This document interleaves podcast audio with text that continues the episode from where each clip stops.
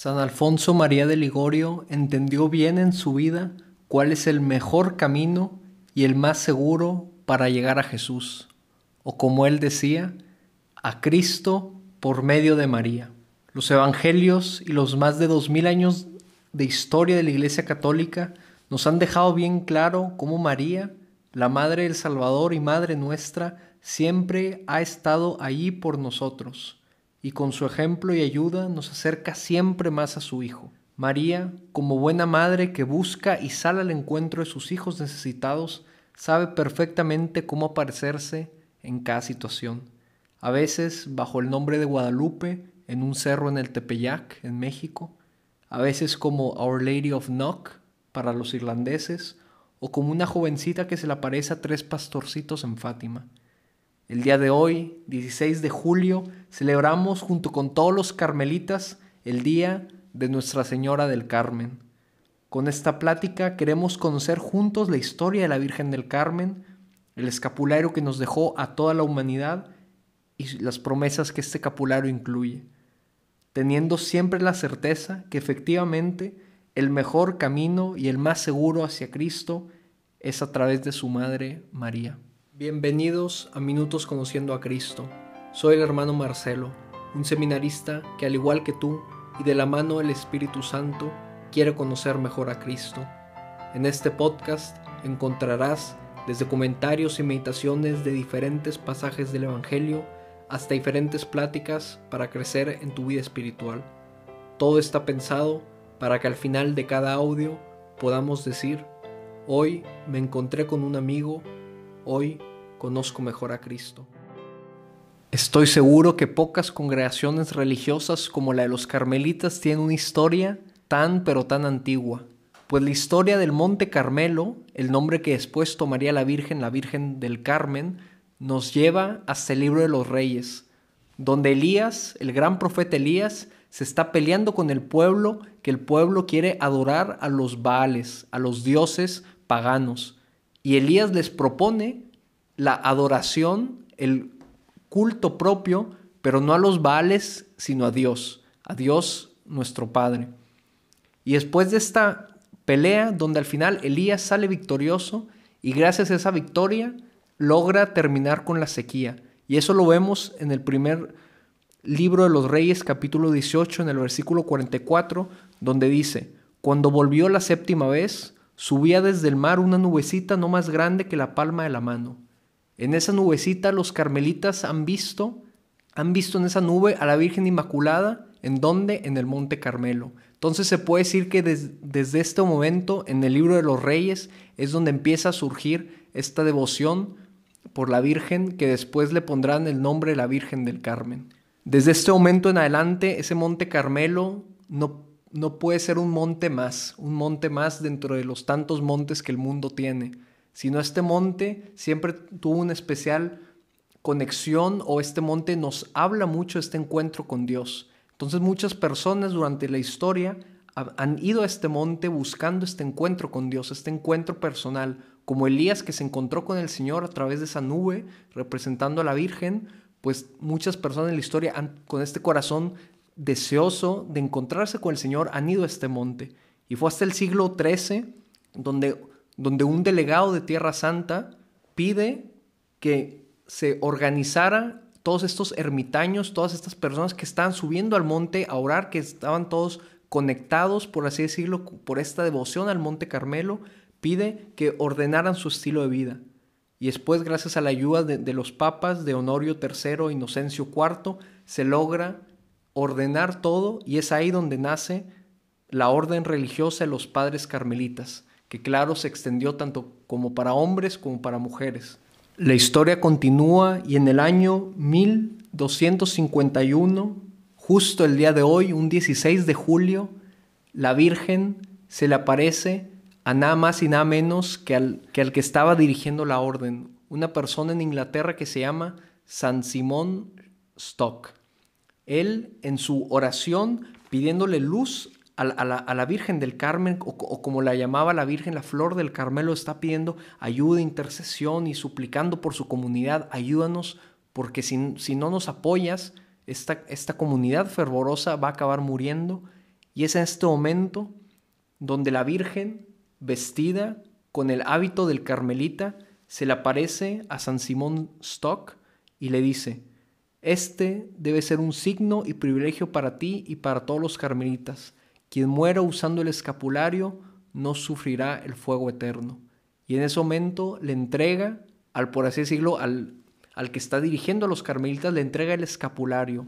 La Virgen del Carmen efectivamente le entrega el escapulario. ¿Y cuál es la gran, gran promesa de este mensaje que acabamos de leer? Quien muera usando el escapulario no sufrirá el fuego eterno. Esa es la gran promesa del escapulario. Quien tiene el escapulario no sufrirá el fuego eterno. Entonces, claro, la primera pregunta que nos surge a partir de este momento es, ¿qué es un escapulario? Pues al final, un escapulario es un sacramental, no un sacramento, sino un sacramental, es decir, un objeto religioso que la Iglesia ha aprobado como signo que nos ayuda a vivir sanamente y aumentar nuestra devoción. Otro ejemplo sería el Santo Rosario.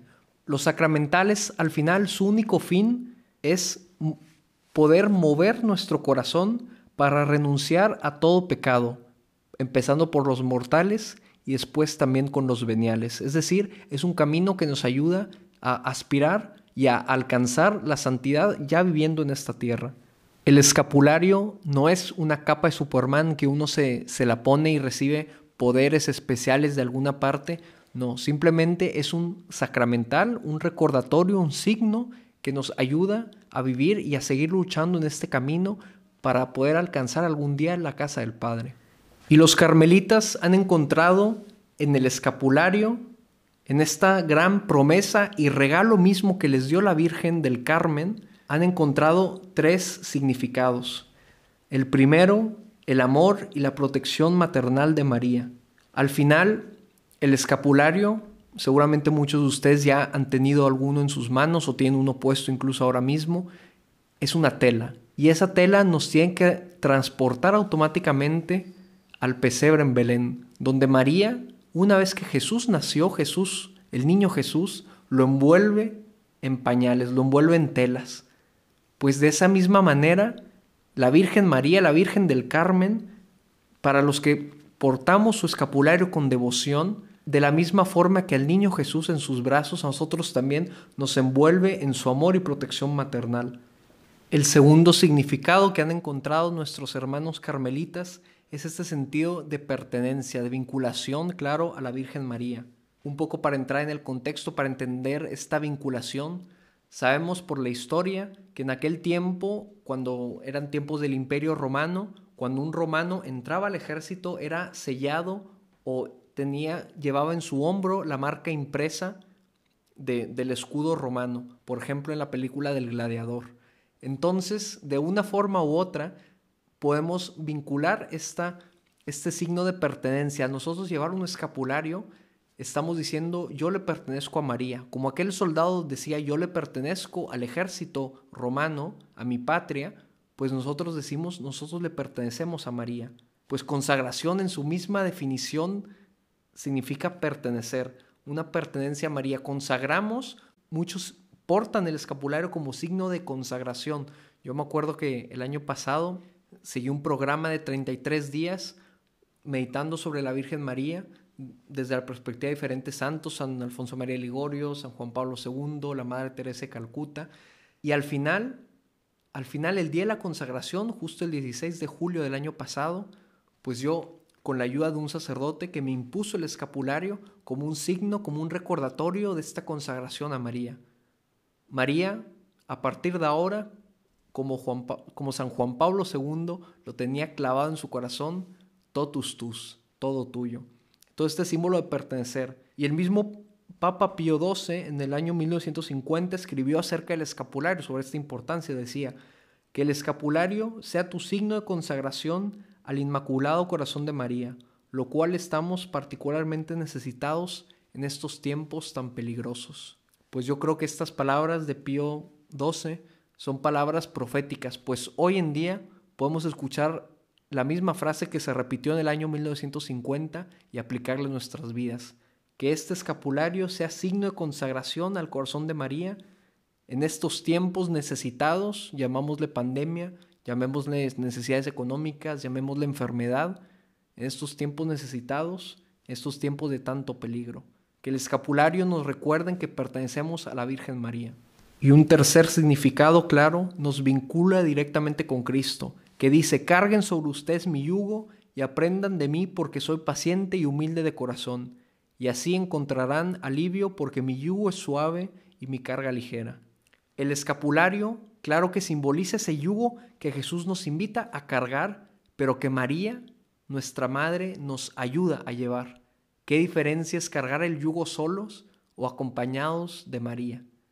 María entonces nos ayuda en nuestras penas, nos ayuda en nuestros problemas. Tenemos un problema, estamos cargando con este escapulario en nuestros hombros decimos, María, ayúdame con esto. Y seguramente María escucha nuestra oración, nuestra petición y se le lleva directamente a Cristo.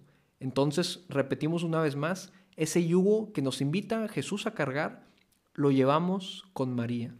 Una gran recomendación de parte de nuestros hermanos carmelitas sobre el escapulario es que el primero, de preferencia, sea bendito e impuesto por un sacerdote. Y claro, en, internet y en diferentes partes se pueden encontrar diferentes oraciones sobre esta imposición, es bastante sencillo, pero entonces yo les invito, si alguien quiere empezar el día de hoy esta consagración a, María, a la Virgen del Carmen, o simplemente quiere portar el escapulario, vayan con un sacerdote para que se los imponga. Y claro, de este punto nos surge la duda, ¿Se puede dar el escapulario al que sea? Tengo un amigo que no es católico, ¿se lo puedo dar? Pues la respuesta es que sí, porque el escapulario es un signo de la maternidad espiritual de María. Y debemos recordar que María, al pie de la cruz, fue llamada madre no de los católicos, sino madre de todo el mundo. Entonces, en verdad, que esta sea una invitación, primero que nada, a acercarnos a María, que al final María nos acerca a Cristo. Y segundo, el día de hoy puede ser un muy buen día, aprovechando que es fiesta de la Virgen del Carmen y en verdad es motivo de alegría en la iglesia y en todo el mundo, para tal vez empezar nuestra devoción a la Virgen del Carmen. Hemos hablado de este escapulario como un, como un signo de nuestra identidad como católicos.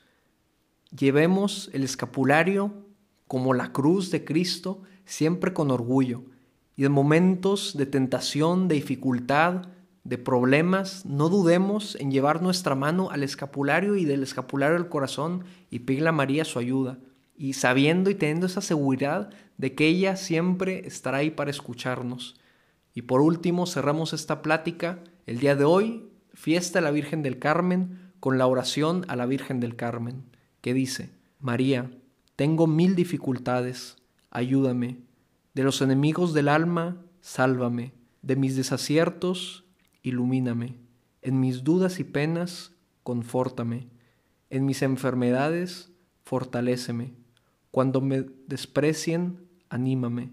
En las tentaciones, defiéndeme. En las horas difíciles, consuélame. Con tu amor maternal, ámame. Con tu inmenso poder, protégeme y en tus brazos al expirar, recíbeme. Virgen del Carmen, ruega por nosotros. Amén.